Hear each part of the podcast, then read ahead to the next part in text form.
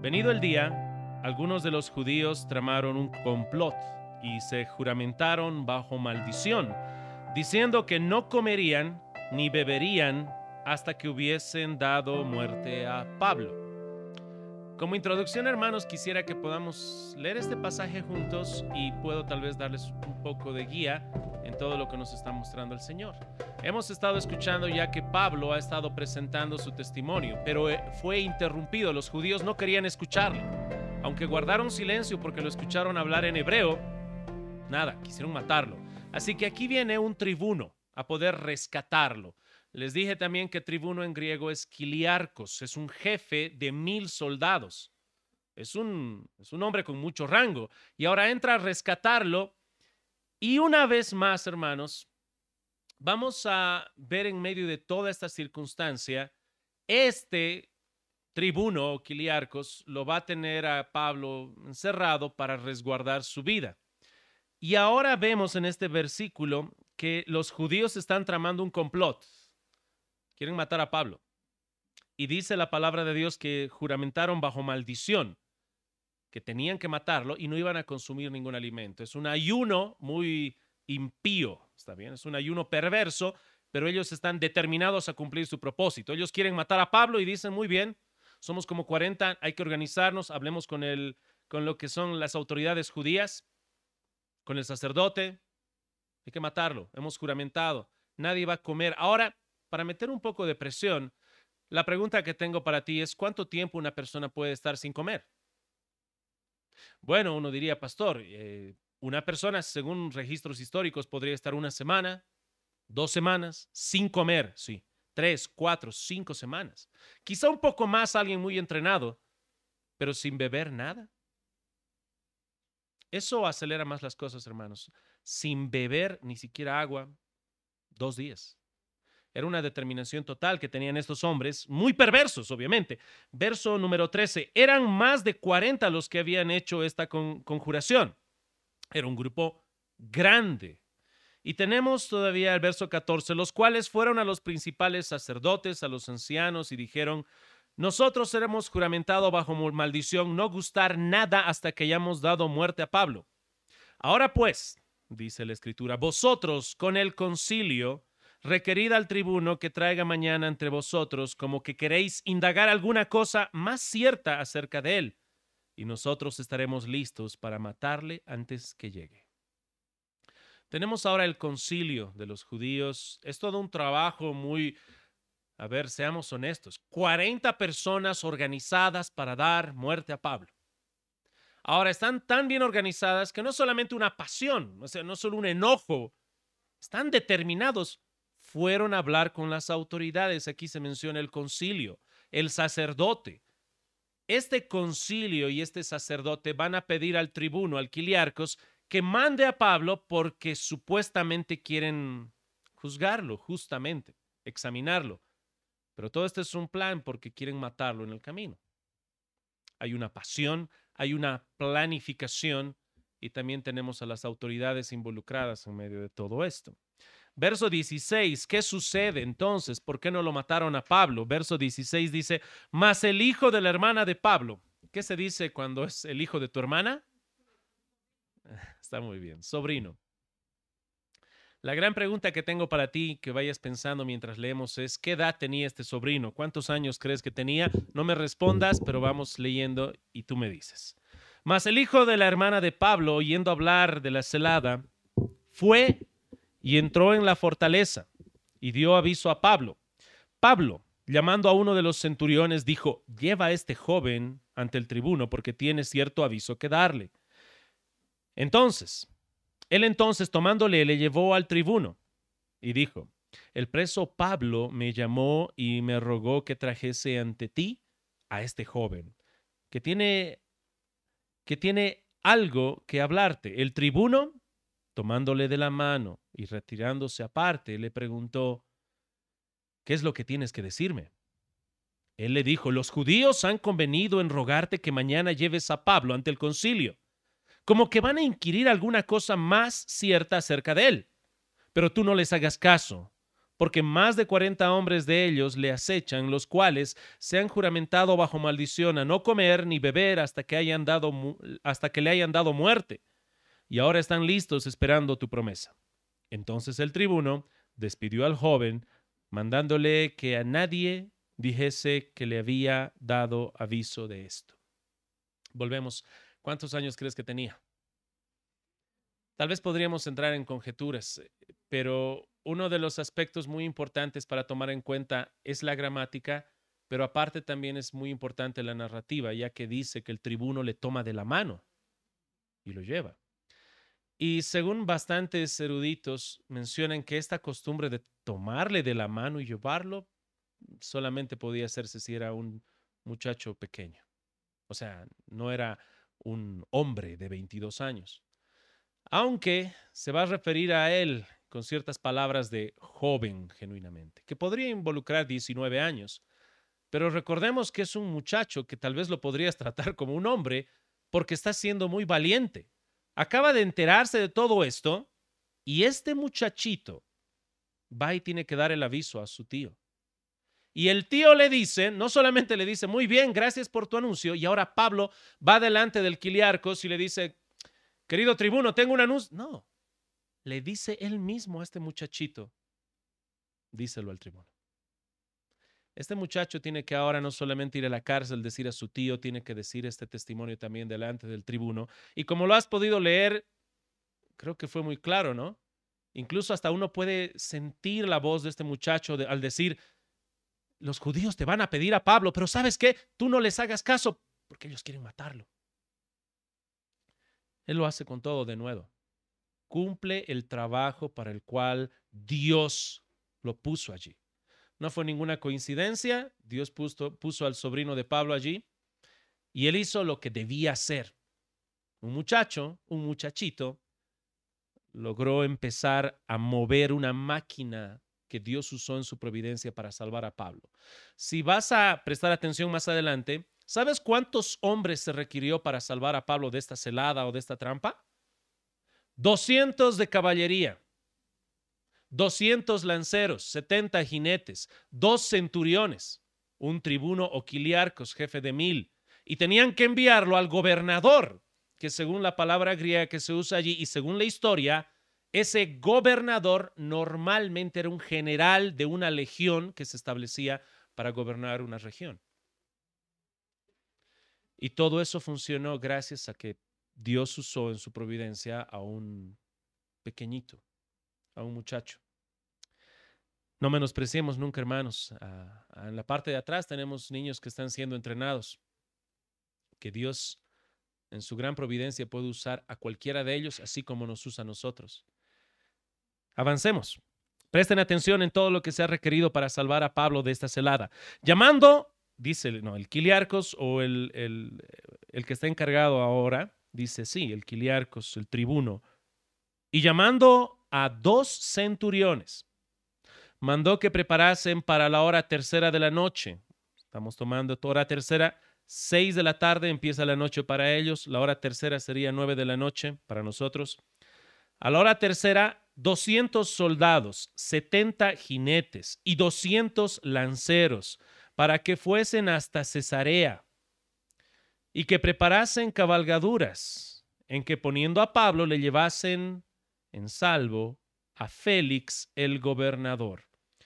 Y escribió una carta en estos términos. Claudio Licias, este es, hermanos, el tribuno o el quiliarcos, el jefe de mil. Claudio Licias, al excelentísimo gobernador Félix, salud. A este hombre aprendido por los judíos y que iban ellos a matar, lo libré yo acudiendo con la tropa, habiendo sabido que era ciudadano romano.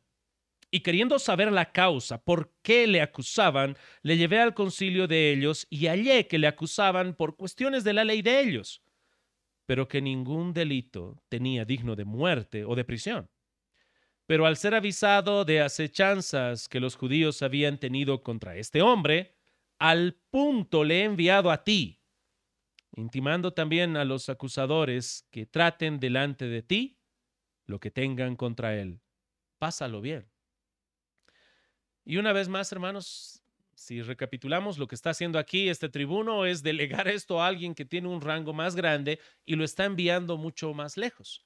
Si calculas la distancia aproximada entre Jerusalén, donde Pablo está corriendo su vida en peligro, hasta Cesarea son aproximadamente unos 50 kilómetros, tal vez un poco más.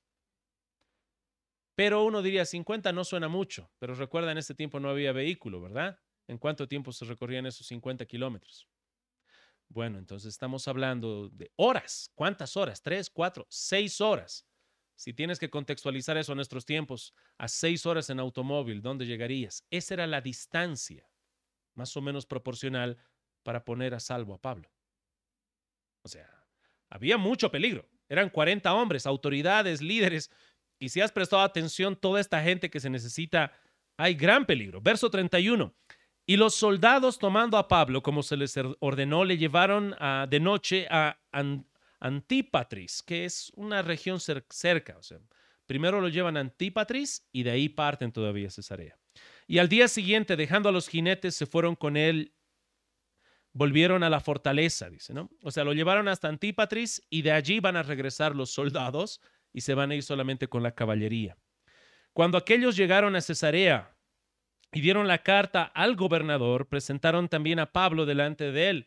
Y el gobernador, leída la carta, preguntó de qué provincia era, y habiendo entendido que era de Cilicia, le dijo, te oiré cuando vengan tus acusadores, y mandó que le custodiasen en el pretorio de Herodes.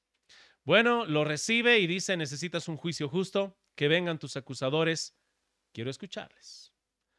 De manera, una manera muy curiosa, hermanos, de que Dios lleve el mensaje del Evangelio delante no solamente del quiliarcos, del tribuno, delante del gobernador también el Evangelio va a llegar. Y te imaginas el viaje tan largo con los soldados.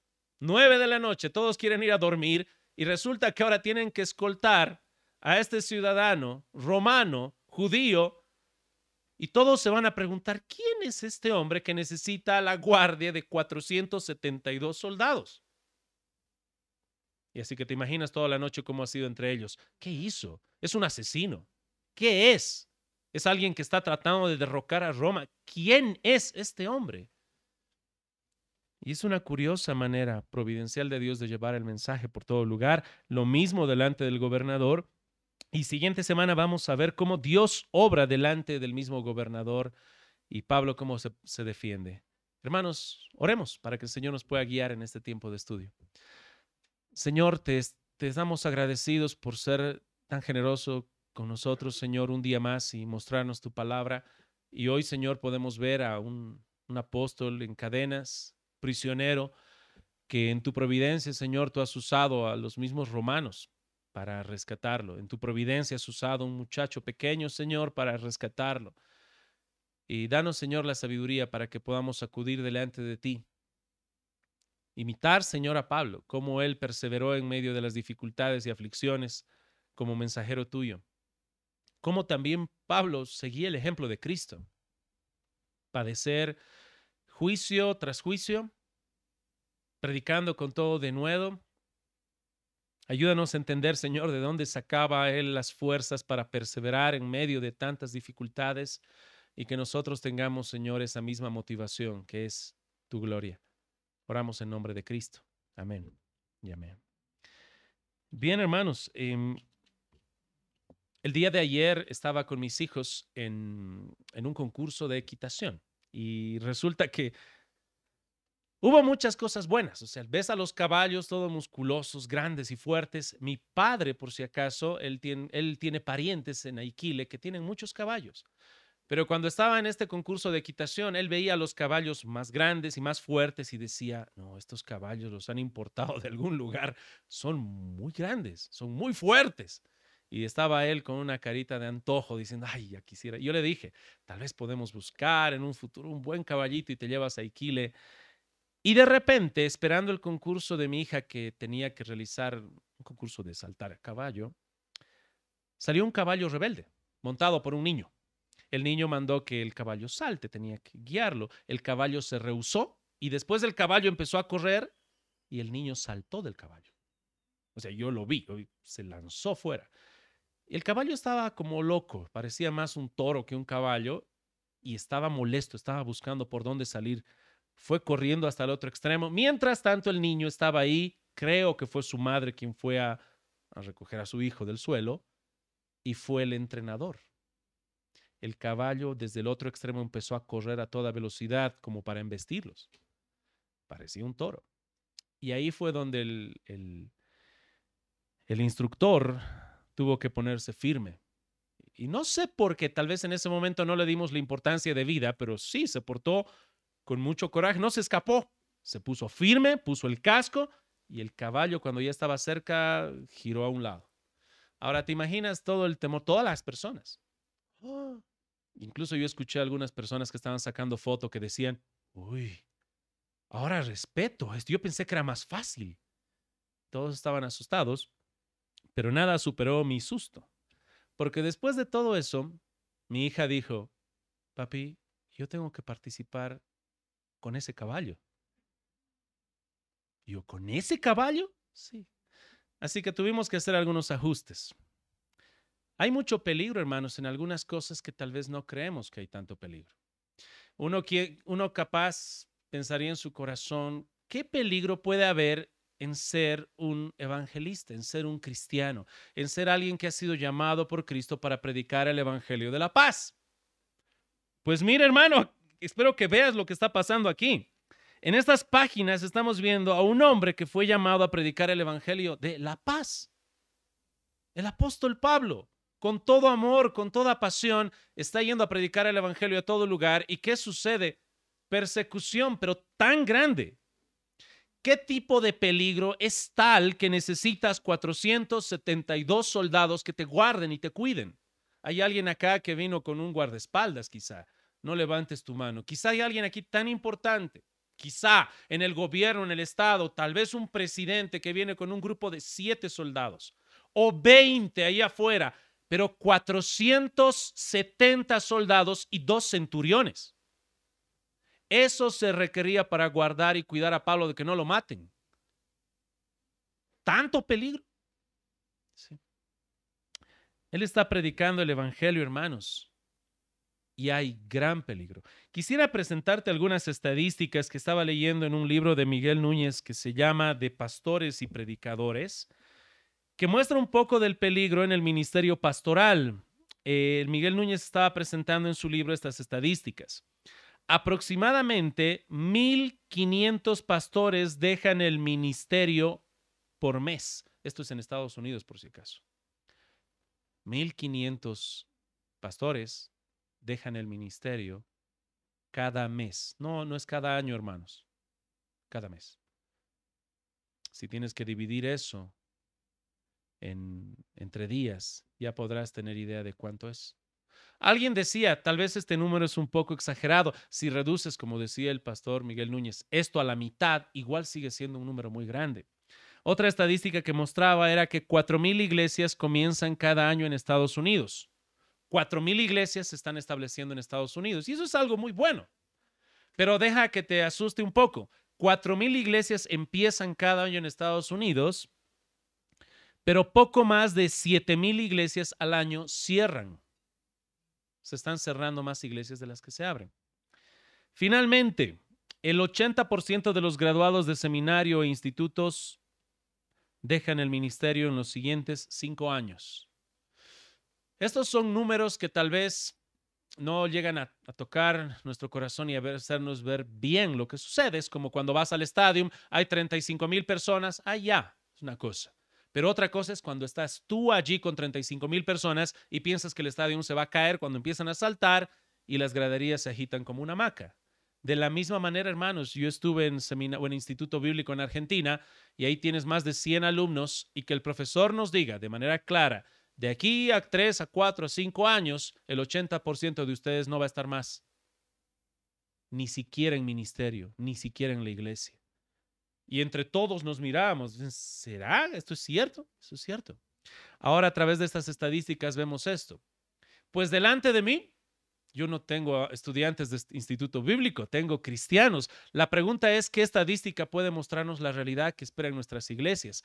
Hay un gran peligro Pablo está viendo ese peligro, pero él permanece firme. La gran pregunta es, ¿qué hizo?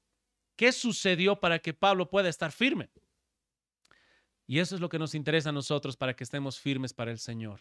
Porque yo sé que si ustedes han nacido de nuevo, Cristo ha puesto en su corazón de ustedes el Espíritu Santo, son templo del Espíritu Santo, van a perseverar. Pero esa perseveración viene de una correcta motivación, una verdadera motivación, más grande que la vida misma. Esa motivación es la gloria de Dios. Ustedes saben, hemos dicho a los niños también en su catequismo o, o cuando hablamos a los niños mostrándoles lo que son las preguntas que nos enseñan en el catecismo menor. ¿Cuál es el propósito del hombre? ¿Recuerdas? Bueno, deja que te recuerda. Glorificar a Dios y gozarnos en Él. Esa es la razón por la cual Pablo está firme, hermanos. No está yendo a salvar su vida, está yendo por la gloria de Dios. Y puede glorificar a Dios en la cárcel o en una casa bien cómodo, en cualquier lugar. Y es así como vamos a ver, hermanos, a Pablo. Quisiera que ahora presten atención en lo que sucede. Miren, hermanos, la gran dificultad a la cual se enfrenta Pablo. Como les dije, ¿cuántos soldados se requería para salvar a Pablo de este gran peligro? 470 y, y dos centuriones. Y recuerdan también el tribuno, ¿cómo se dice en griego? Kiliarcos. Kiliarcos, si lo divides de kilo, por eso son mil, mil soldados él tenía cargo. Y él tiene que acudir y mandar a Pablo, ¿dónde? ¿Delante de quién? Del gobernador. Y el gobernador, según usaban los romanos, él también era alguien que gobernaba o guiaba lo que es una legión. Estamos hablando de cosas muy grandes. Todo eso se requería para que puedan salvar a Pablo. Ahora, quiero que veas un poco en el, en el capítulo 23 lo que se nos está diciendo. Verso 12. Venido el día, algunos de los judíos tramaron un complot y se juramentaron bajo maldición, diciendo que no comerían ni beberían hasta que hubiesen dado muerte a Pablo. No solamente el número que se requería, sino también ahora que no podían comer ni beber nada. Ya les dije, ¿no? ¿Cuánto tiempo puede estar alguien sin comer? La desesperación que puede provocar. Pero sin beber nada también. Esto era algo extra que hacía muy apremiante. Ellos querían matarlo sí o sí. Toda motivación posible. No vamos a comer ni beber nada. Hermanos, es un peligro muy grande al cual se enfrenta. ¿Qué hizo entonces Pablo? Quisiera que vean lo que nos está diciendo Pedro. Primera de Pedro capítulo 4.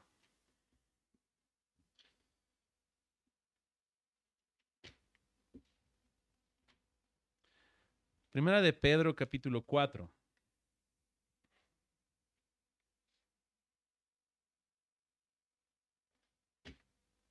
Verso 1. Por si acaso esta carta que está escribiendo Pedro la está escribiendo en un contexto donde hay persecución.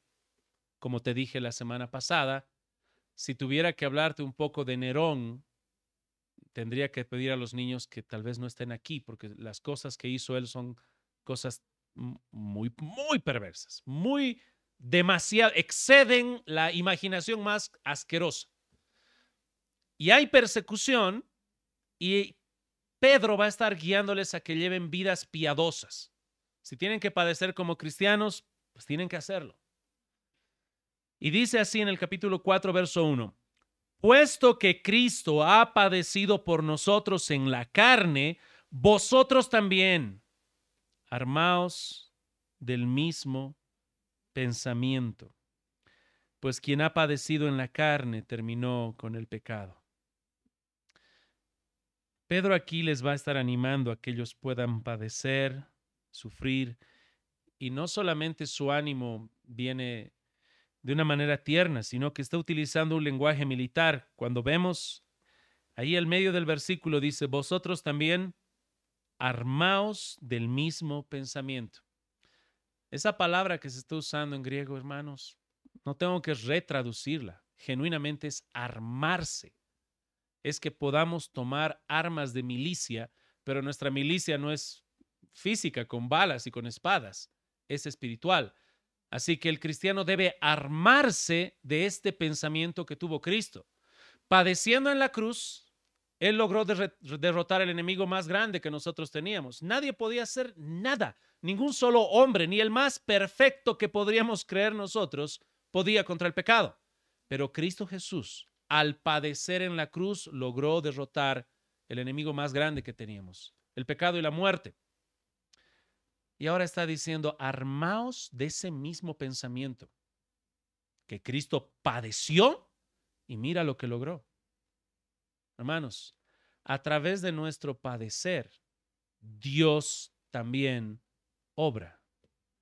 Y ese es el pensamiento que estaba teniendo Pablo, que espero que tú y yo podamos tener. Ahora, quiero ser práctico, hermanos, y contrastarlos con lo que nos ofrece la sociedad. Dime tú, hermanos, ¿qué nos enseña la sociedad? ¿Nos enseña a padecer o nos enseña a huir del sufrimiento? Ok, nos enseña a huir. Por eso hay tantas iglesias llenas de la prosperidad que te prometen, si tú vienes a la iglesia y sirves a Dios, Dios te va a dar más. Te van a enseñar, si tú te ocupas de las cosas de Dios, Dios se va a ocupar de ti. Pero te das cuenta cuán egoísta eso. Todo termina en ti. Ocúpate de las cosas de Dios y Dios se ocupa de ti. Sé el empleado de Dios y Dios será tu empleado te enseñan la autorrealización que tú en la vida tienes que llegar a ser feliz, como si fuera tu máximo objetivo que te autorrealices. Es por eso también que los movimientos feministas recomiendan a las mujeres que no tengan hijos, para que se autorrealicen primero. Pero ¿qué estás viendo ahora con Pablo? Pablo está siendo acusado por los judíos. Después de toda esa su carrera que tenía, él, está siendo acusado. Él no está buscando la autorrealización, él está buscando la gloria de quién? De Dios. Y a través del sufrimiento, Dios también usa ese sufrimiento para su gloria. Creo, hermanos, que si vemos a través de la historia, hay muchas cosas que nos pueden impresionar. Resulta que cuando los cristianos estaban siendo ejecutados y perseguidos y asesinados, era cuando más crecían y eso es un poco incómodo. El mismo imperio romano se sorprendía de eso. ¿Por qué es que los cristianos se multiplican más? Los estamos persiguiendo. Los estamos matando. Si tú no confiesas a César como Señor o como Dios, es la muerte. Y tú ves madres que están dispuestas a morir y están muy tristes por sus hijos, pero les encomiendan que no nieguen a Cristo y se están reproduciendo más los cristianos.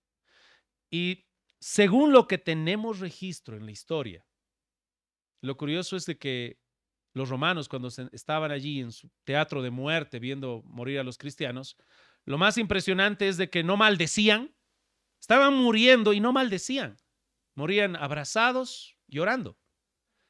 Habían muchos tipos de manera de ejecución. Creo que el que más a mí me dejó impactado era cuando ponían en su ropa pieles y carnes y luego los soltaban en, medio del coliseo y soltaban animales o bestias salvajes, lobos y demás, para que los despedacen.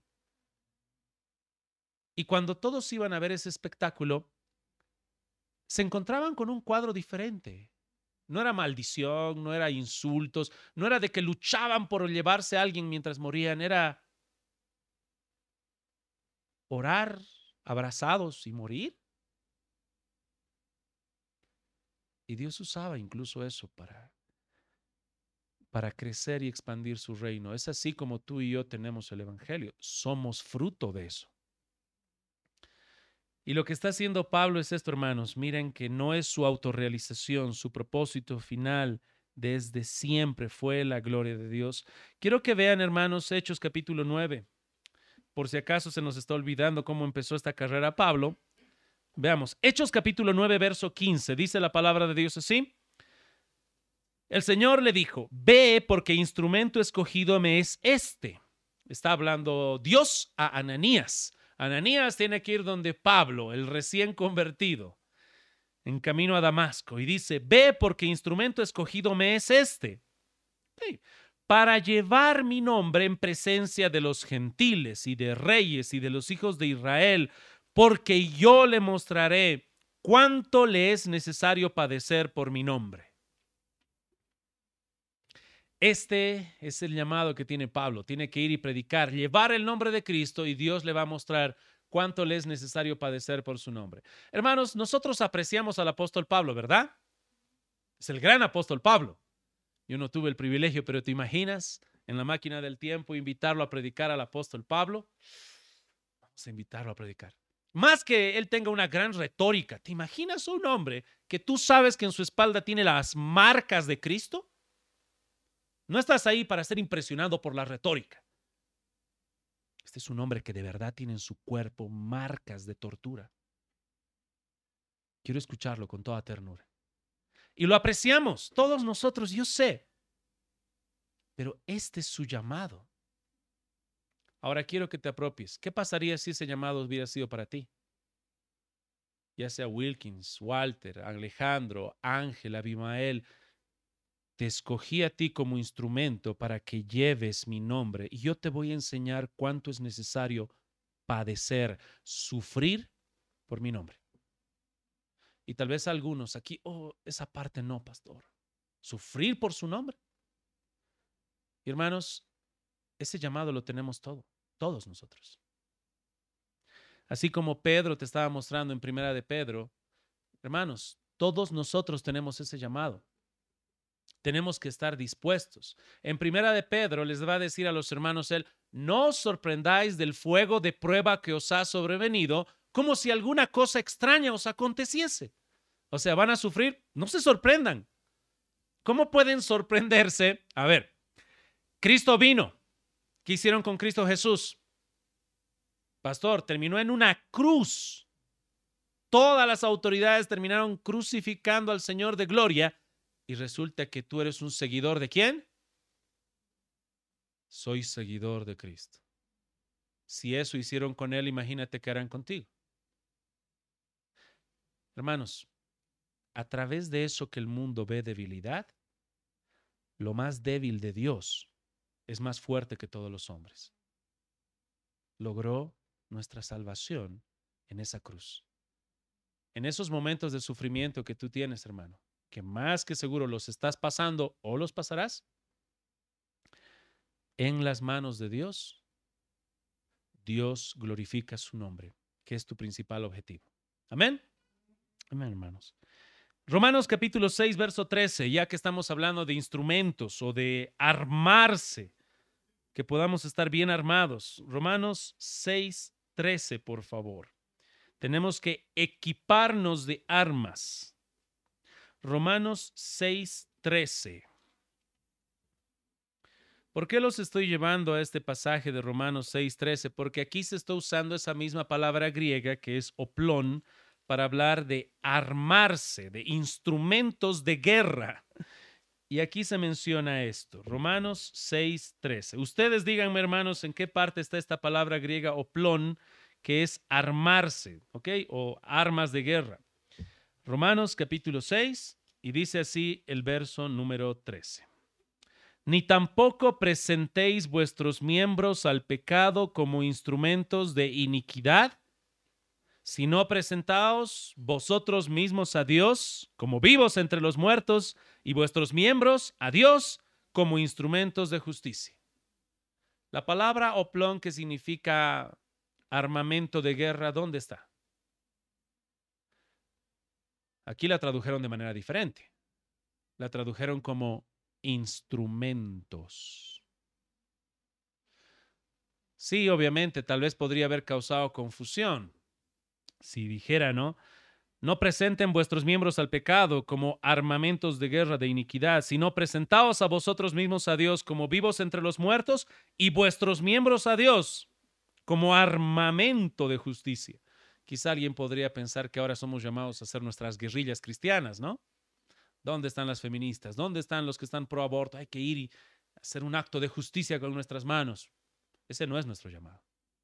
Somos instrumentos, armamentos de guerra de justicia, en una guerra espiritual todos nosotros, hermanos. Y espero que se esté tomando así, muy en serio. No sé ustedes, yo creo que tal vez no estamos acostumbrados a ver ese armamento de guerra, pero ese armamento de guerra trae esa impresión grande, hermanos, de fuerza. Hay un gran poder y el poder no está en ti, El poder está en el Espíritu Santo que habita en ti y en el Evangelio. Allí está el poder que nosotros tenemos. Nosotros solamente somos vasos de barro. El día de hoy, hermanos, mientras el pastor está predicando, el pastor no tiene nada de poder aquí. El poder viene de la palabra de, y es esta palabra de Dios la que tiene que transformar mi corazón, el tuyo también. No es la retórica. Como ves, hermanos, no somos nosotros muy grandes en retórica. No somos grandes, ni sabios, ni fuertes. Es el poder de Dios. ¿Sabes, hermano? Tal vez tengo que recordarte esto. Pastor, entonces yo estoy muy animado, quisiera hacer esto, pero soy débil. Pues bienvenido, hermanos.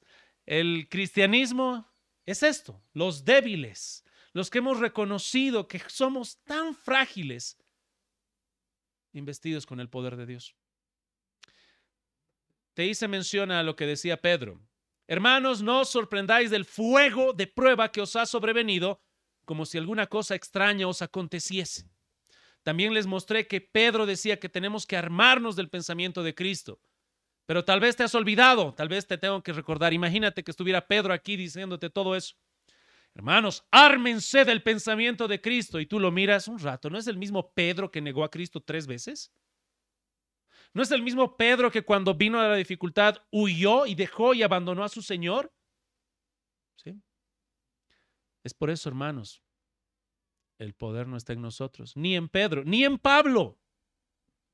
Por eso te doy la bienvenida. Espero que reconozcas tu debilidad, porque es ahí donde se manifiesta el poder de Dios. Somos frágiles. Puedes salir el día de hoy animado, motivado, como Pablo voy a salir y va a venir una pésima noticia en la semana, como suelen venir. Y luego desmoronado, triste, deprimido. Tal vez no te di las estadísticas, cuántos pastores hay deprimidos, que ah, son muchísimos. Pero hermanos, una vez más, recordando todo esto, es el poder de Dios en nosotros. Y ese poder solamente viene cuando tú tienes el objetivo de glorificar su santo nombre, que es lo que está haciendo Pablo. Quisiera que veamos algunos aspectos prácticos, hermanos. Mira, yo le llamé el perverso ejemplo, así es como le llamé porque quiero poner delante de ti a estos hombres perversos que, como te leí ahora, ¿no? En este contexto de Romanos, no pongan sus cuerpos como instrumentos de iniquidad como antes, sino presentados como vivos entre los muertos y sus cuerpos como instrumentos de justicia. Ahora mira, hermano, cómo está haciendo el mundo, cómo están haciendo los enemigos de Dios. Cuando leemos Hechos capítulo 23, hay pasión por parte de estos hombres perversos, ¿sí o no? Hay un ayuno la gran pregunta que tengo para ti es cuándo fue la última vez que ayunaste. Los perversos están ayunando para sus cosas perversas. ¿Y tú? Los perversos tenían pasión por su maldad. Y la pregunta es, ¿está tu pasión por la maldad? Cuando viniste acá a la iglesia, ¿cómo viniste? Animado, motivado, muy contento. Porque te garantizo que cuando yo paso sábado, viernes en la noche por la América y hay toda una trancadera a esos jóvenes que están en camino de perdición, entre los cuales yo también estaba en su tiempo, saliendo quizá alguna que otra fiesta. No van con caras largas, van muy alegres, muy felices. ¿Cómo está tu gozo y alegría? Espero que bien. Los estás viendo apasionados, los estás viendo ayunando, los ves trabajando en equipo. Son 40 personas que están aquí unidas que te garantizo que tenían diferencias entre todos. Es más, si tú ves lo que es el concilio judío o el Sanedrín, estaba compuesto de fariseos y de saduceos, diferencias doctrinales grandes, pero ahora todos están unidos. ¡Wow! Dejaron sus diferencias personales y doctrinales con una motivación asquerosa. ¿Cómo estás tú? en ejecutar los propósitos de Dios unido, trabajando en equipo también espero, como ellos están dando un ejemplo. Hermanos, en muchas cosas los malignos nos dan un ejemplo hasta cierta parte, como debemos ser nosotros también. ¿Recuerdas, hermano? Déjame que te ilustre esto primero. Cuando Jesús estaba muy molesto en Mateo 23 y estaba llamando a los fariseos y a los escribas, ¿qué les decía? escribas y fariseos, hipócritas. Fue una reprensión muy dura, pero en esa represión dura, hermanos, nosotros vemos un ejemplo que daban ellos, hasta cierto punto. Cuando tú les ves decir, por le ves decir a Jesús, escribas y fariseos hipócritas, que diezmáis el comino, ¿no? La menta, pero han descuidado lo más importante, la justicia, el juicio, la equidad. Pero hay un ejemplo bueno. Están diezmando, están ofrendando, están siendo cuidadosos, que es algo bueno, pero se están pervirtiendo en otras áreas. Jesús les dice, ay de vosotros escribas y fariseos hipócritas, ¿no? Que recorréis mar y tierra para ser un prosélito y lo hacen dos veces más hijo del infierno que ustedes, pero están viajando. Mar y tierra. Tú y yo estamos viajando mar y tierra por hacer un discípulo. Ellos sí. Así que en cierto punto, hermanos, hay un ejemplo que nos dan hasta cierto punto de cómo están trabajando estos hombres. Hay una determinación apasionada, hay un ayuno de alimentos y agua. ¿Cómo está la pasión en tu ministerio? Hay una determinación, pero también hay una planificación. No es un trabajo a lo loco. Ellos están planificando cómo matar a Pablo. Un trabajo en equipo que requiere autoridades, requiere personas. ¿Cómo estás tú? ¿Como llanero solitario? Espero que no, porque Dios nos ha llamado para vivir en la iglesia, en como la comunión de los santos. Así es como Dios nos ha llamado. No, pastor, es que hay hermano que me desanima. ¿Qué se requirió para desanimar o para desalentar a estos hombres perversos? Dime tú. Estos hombres querían matar a Pablo. ¿Qué se requirió para frustrar su plan? Pastor, como usted ha dicho, se requirió 470 hombres y dos centuriones y un quiliarcos. Muy bien. ¿Qué se requirió para que se frustre el plan que tenías para Dios? Tu servicio.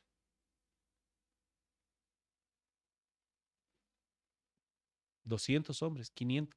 ¿Qué frustró esos planes? Y yo sé que va a haber razones, pero jamás van a ser lo suficientemente grandes para que tú pospongas el llamado de Dios para tu vida, la vocación que tú y yo tenemos, que es predicar el Evangelio, hacer discípulos.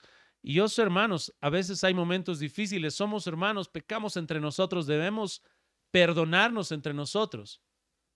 Pero ahí está, hermanos, lo más hermoso de la iglesia, que es recibir el perdón de Dios y ahora otorgar el, otorgar el perdón entre hermanos.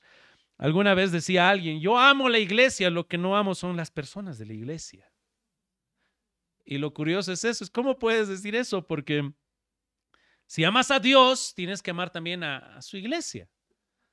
A ver, pongámonos una, imaginémonos, nuestro hermano Jesús se casó hace poco, lo tenemos todavía como uno de los recién casados, y te, te presentan a alguien, hermano, tal vez en algún trabajo, y te dicen, Jesús, me caes re bien, pero no tolero a tu mujer. Un rato. La pregunta es, ¿cómo se llevará Jesús con él? Con alguien que le diga, uno, me caíste re bien. A tu esposa no la aguanto ni la puedo ver. ¡Ah! Bueno, pues con Dios es así. La iglesia es la esposa, es la novia del Cordero. Está en un proceso de santificación. Pero tenemos, hermanos, que amarnos y continuar. El ejemplo perverso que tienen estos hombres es que hasta cierto punto ellos muestran determinación. Obviamente, ya que Pablo al final fue rescatado, ¿tú crees que estos hombres ayunaron hasta morirse? No, pastor, al final tuvieron que tragarse su promesa y comer pan de amargura y tomar su, su agüita, porque si no se morían. Hermanos, ellos dan un ejemplo hasta cierto punto, pero el cristianismo avanza mucho más allá, como el de Pablo, motivado una vez más por las razones correctas, que es la gloria de Dios. Ya les leí, hermanos, Hechos capítulo 15, donde estuvimos hablando del llamado, Hechos capítulo 9, verso 15, hermanos, donde estaba el llamado que tenía Pablo. Quisiera que vayamos ahora casi ya, casi para terminar, a Isaías capítulo 48, para que nos recuerde que el objetivo principal es la gloria de Dios. Hechos capítulo, Isaías capítulo 48, verso 9.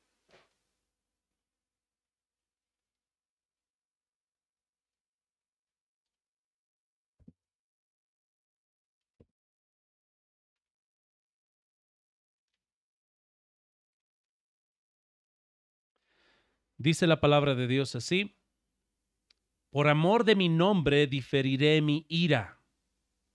Espero que estés escuchando bien. Esto dice Dios, por amor de mi nombre diferiré mi ira.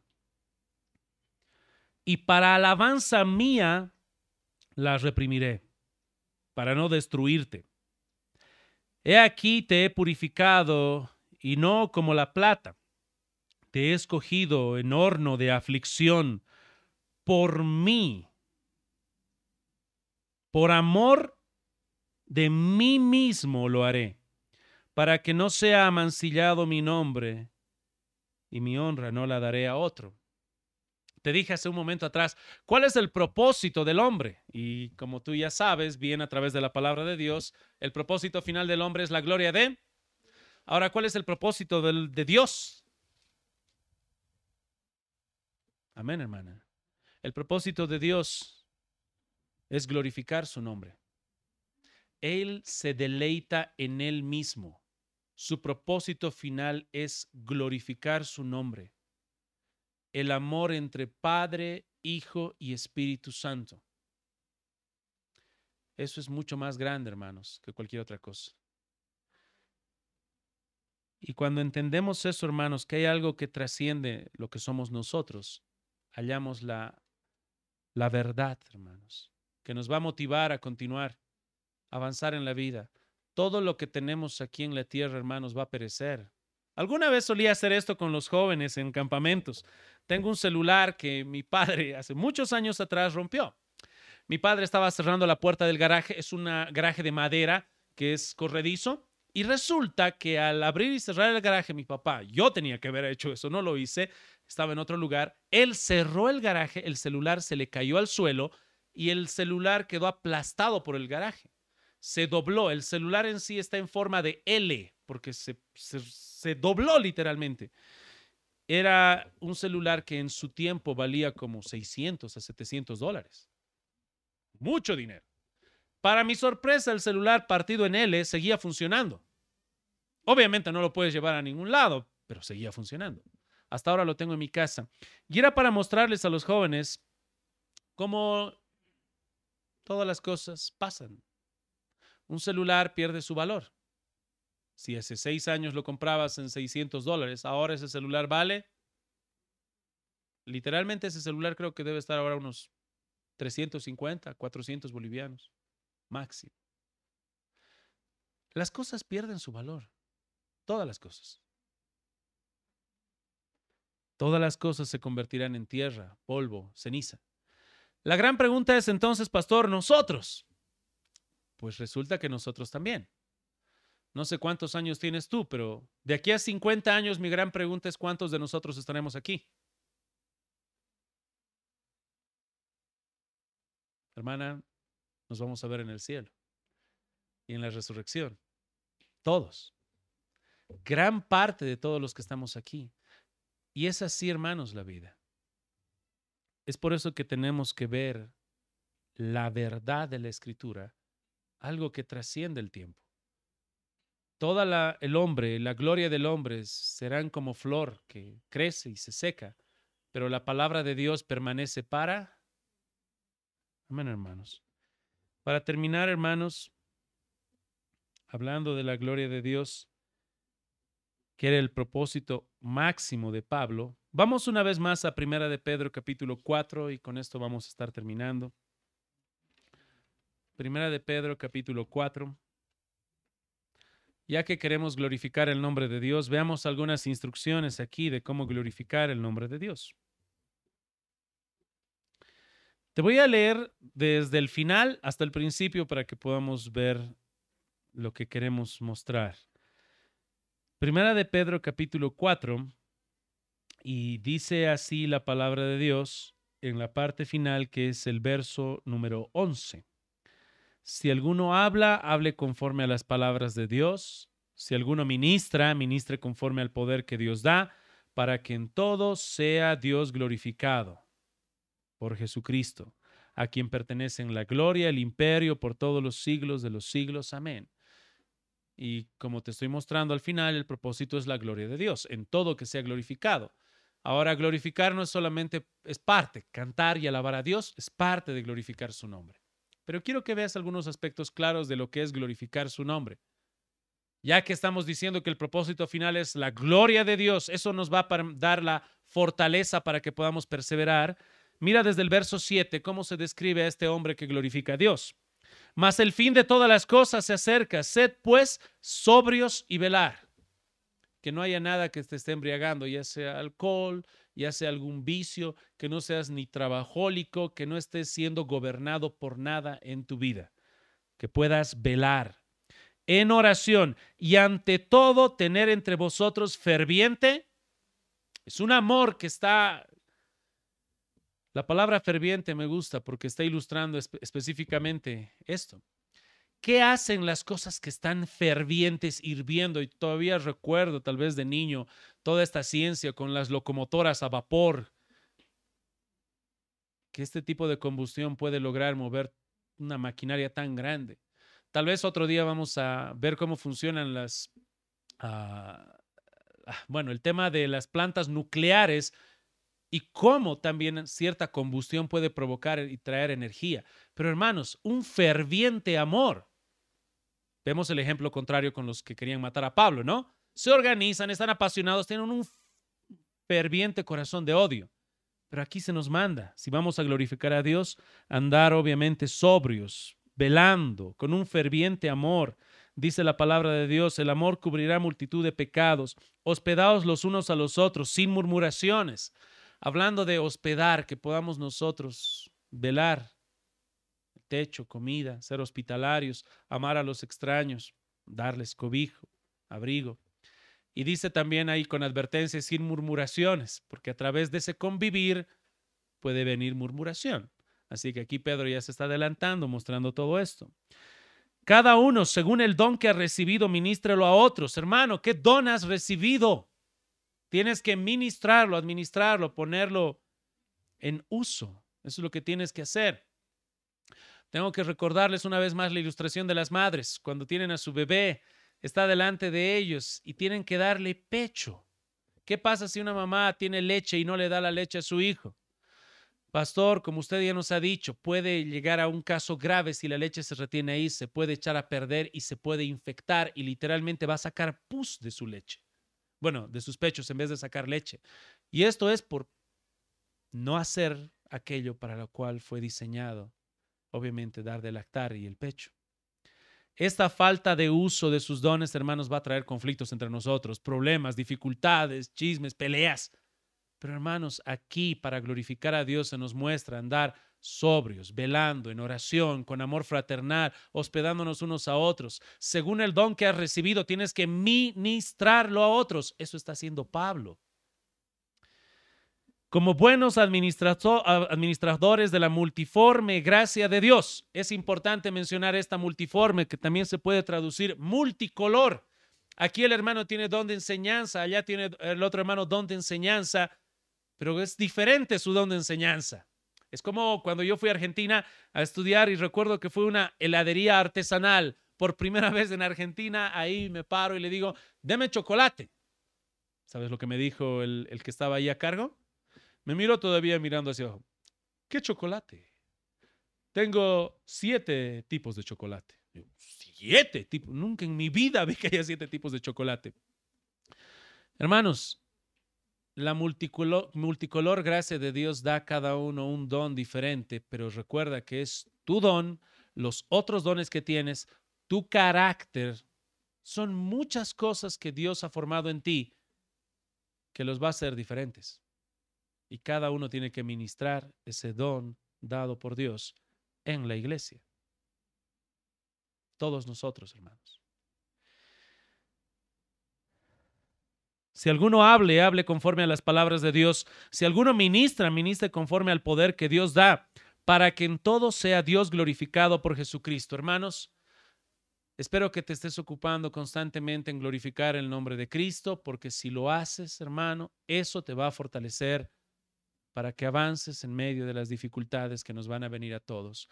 Pablo fue firme, estuvo fiel, porque él estaba ejercitándose en todo esto. El tema de glorificar a Dios, hermanos, en las aflicciones es parte, tenemos que glorificar a Dios en todo lugar. Y mientras lo hagamos, hermanos, así, vamos a poder clamar a Dios en medio de esas aflicciones y recibir esa fortaleza que también Pablo estuvo recibiendo. Hermanos, y una vez más, tengo que recordarte que el que está escribiendo todas estas cosas es Pedro, aquel que negó al Señor y que ahora te muestra que Dios transforma corazones. Y así como lo hizo en Pablo, como lo hizo en Pedro, lo puede hacer en ti, porque estamos siguiendo el ejemplo de Cristo, hermanos. Pongámonos en pie, oremos y damos al Señor su bendición.